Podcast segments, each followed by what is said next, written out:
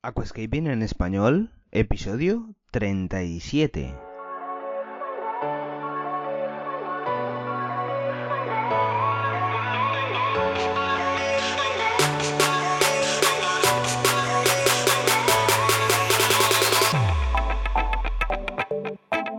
Muy buenos días a todos y bienvenidos a Aquascaping en español, el podcast de Nascapers para todos aquellos apasionados al paisajismo acuático que queréis llevar vuestro acuario a un nivel superior. Como todas las semanas, contigo, Albert Escribuela. Muy buenas a todos, ¿qué tal? ¿Cómo estáis? Espero que muy bien, que funcione todo perfecto. Y nada, aquí estoy, como cada jueves. Un podcast bien fresquito, bien suculento, bien jugoso, bien técnico para que te retroalimentes, para que te motives, para que puedas mejorar la calidad técnica, la calidad visual de salubridad en general de tu ecosistema, de tu acuario plantado. Y pues nada, vamos a continuar en la línea de todos los jueves, pero esta vez voy a traerte un monotema, ¿de acuerdo? Creo recordar, si no me equivoco, en las anteriores semanas te había traído pues alguna pregunta y respuesta de algún suscriptor de YouTube que de verdad eh, dejáis muy buenas preguntas porque eh, os pueden servir a muchos de vosotros.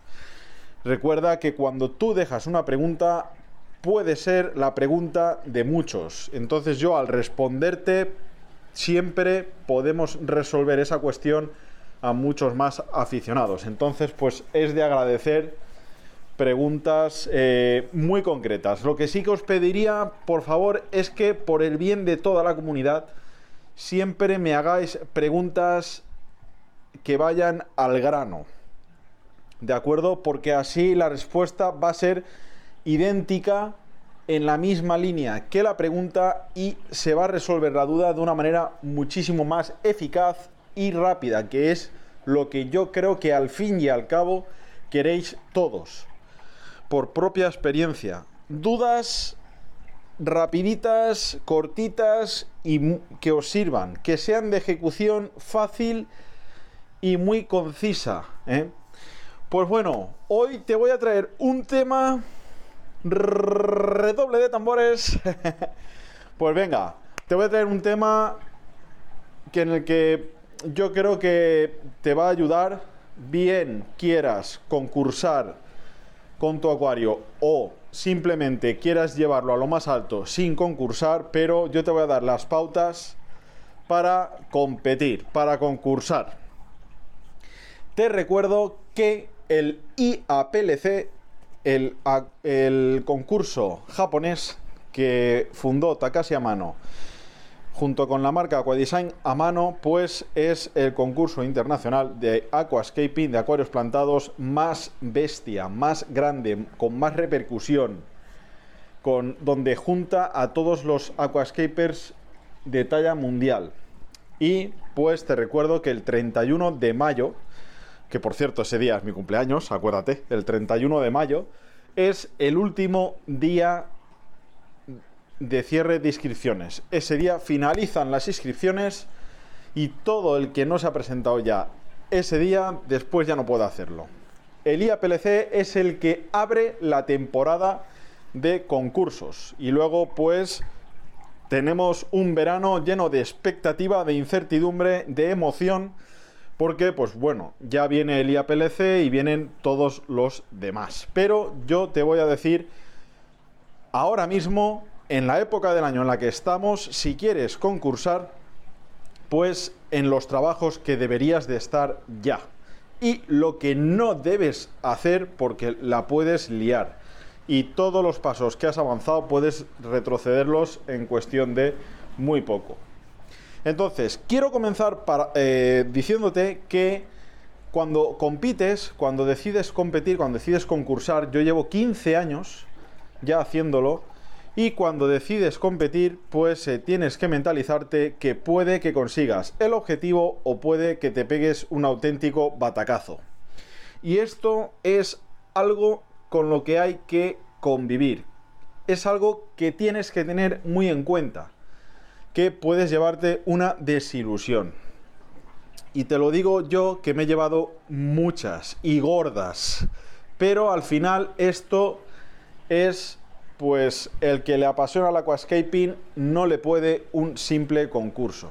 Si te has pegado un batacazo un año, pues al siguiente metes otro acuario de los que quitan el hipo y siempre adelante, siempre eh, pues despertando esa, esa atención, despertando esa incertidumbre, esa, eh, por así decírtelo, eh, belleza, ¿no? Entonces, pues vamos a ver, cosas que tienes que tener en cuenta. La primera ya te la digo, no crearte altas expectativas, no ponerte unas metas tan altas y lo que venga, pues que venga, ¿de acuerdo?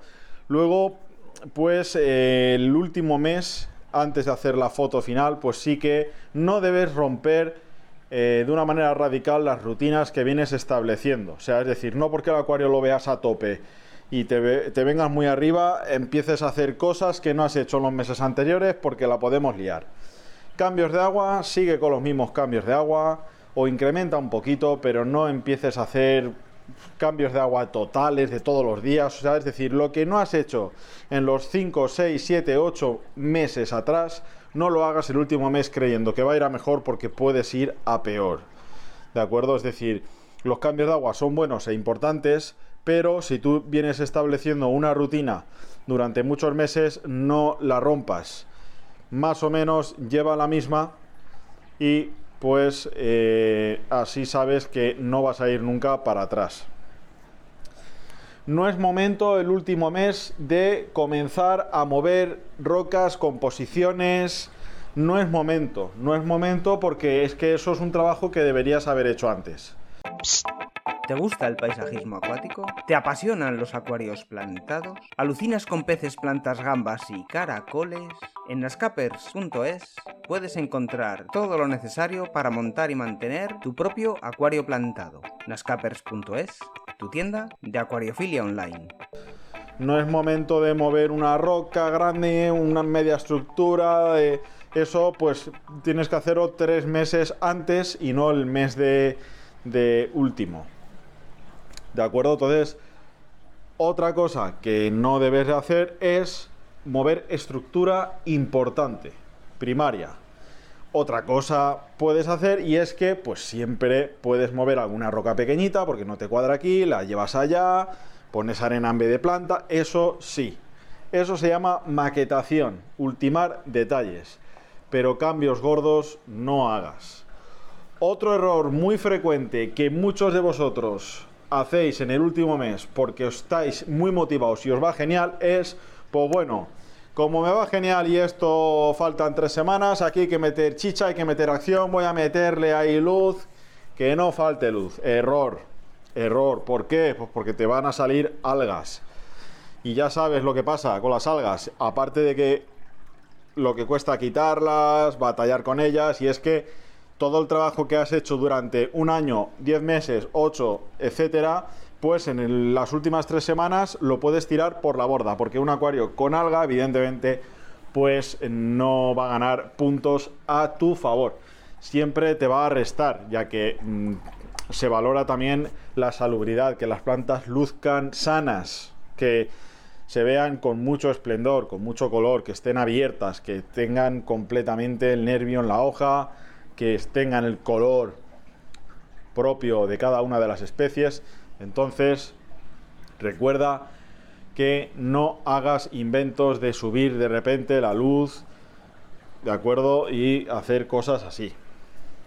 Entonces, el último mes deberás de tener el cardumen de peces bastante ya establecido en el acuario, con sus nados, ya pues si puedes practicar un poquito, el echarles la comida por el mismo lado y que intenten hacer el cardumen, el nado natural, pues siempre te va a ayudar en la foto, aunque el día de la foto, pues eh, muchas ocasiones unos van para allá, otros van para acá y les cuesta unificar el nado. Mi consejo es que no escatimes en cantidad de unidades, de ejemplares.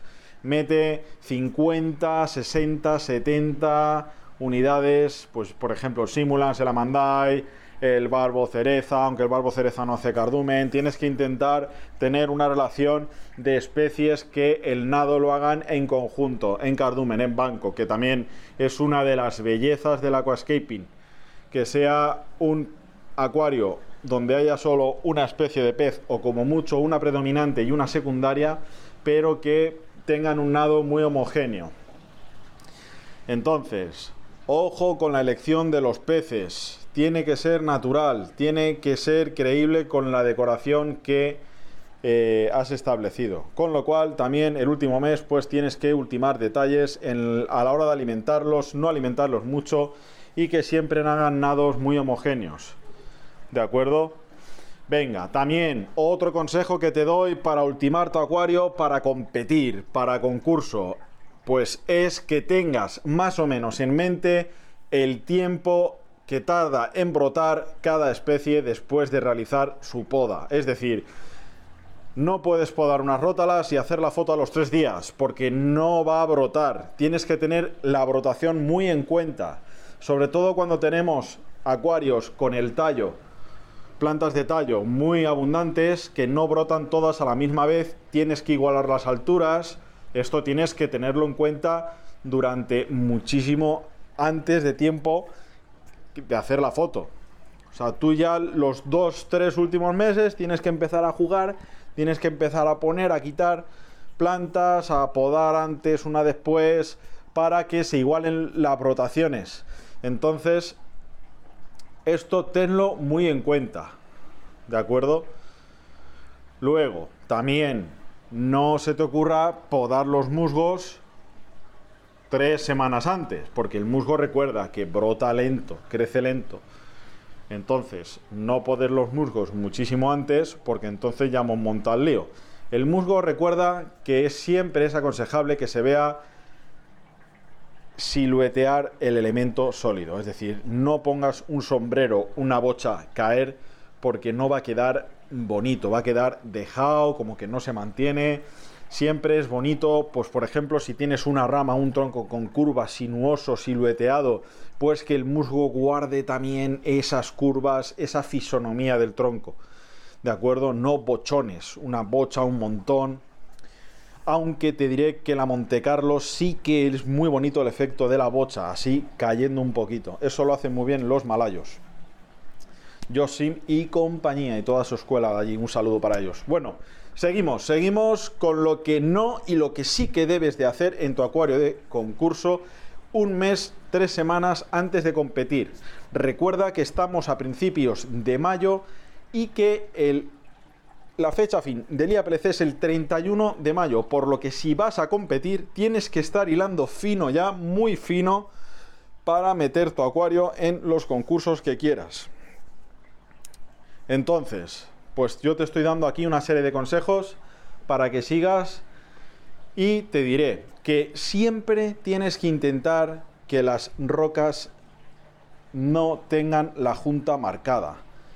O sea, es decir, si tú coges tres rocas y las juntas, que no sea justo antes de la foto, porque se va a notar en exceso. Tienes que cogerte rocas, ponerlas, poner musgos, bucefalandras pequeñas, anubias pequeñas, incluso Monte Carlo, pero esto lo tienes que hacer un mes y medio, dos meses antes, para que tenga brotación, crecimiento y que la estructura sea creíble, para que la fisonomía sea muy creíble. Entonces, también otro consejito. Evidentemente, te tengo que decir que ni se te ocurra poner la arena del acuario dos días antes de la foto. ¿Por qué? Porque se va a notar nueva, se va a notar muy clara. La arena, como más natural queda, es tostada. ¿eh? Tú recuerda que yo soy muy de términos. La arena tostada, es decir, que tenga ese ese ligero toque de, verdín sin que esté verde, pero ese toque a que lleva dentro del agua un tiempo, de manera que parezca natural, que tenga ese, ese tonito que decimos aquí de tostado, que no esté recién puesta. Venga, también, otro consejo que te puedo dar es que los musgos tapen pequeñas juntas y pequeños orificios que no te hagan curva, que te hagan el corte seco y recto. Esto es también súper importante. Para falsear zonas que no queremos o que quedan muy mal, pues siempre es bueno poner pelotitas de musguito que queden muy creíbles y que estén sobrecrecidos y yo siempre hago, me gusta trasladar elementos de un lado a otro pero ya crecidos, que estén ya sanos, crecidos y que eh, no estén recién puestos. Esto también es una cosa que de vez en cuando aplico, sobre todo pues eh, eh, para falsear. Seguimos. Recuerda que estoy dándote consejos para ultimar detalles para presentar tu acuario a concurso. Si no quieres presentarlo a concurso, simplemente pues para que lo lleves a otro nivel, para que siempre tengas el acuario donde te gusta, en el rango que te gusta. Recuerda que el 31 de mayo finaliza el plazo de inscripción para el IAPLC en Japón.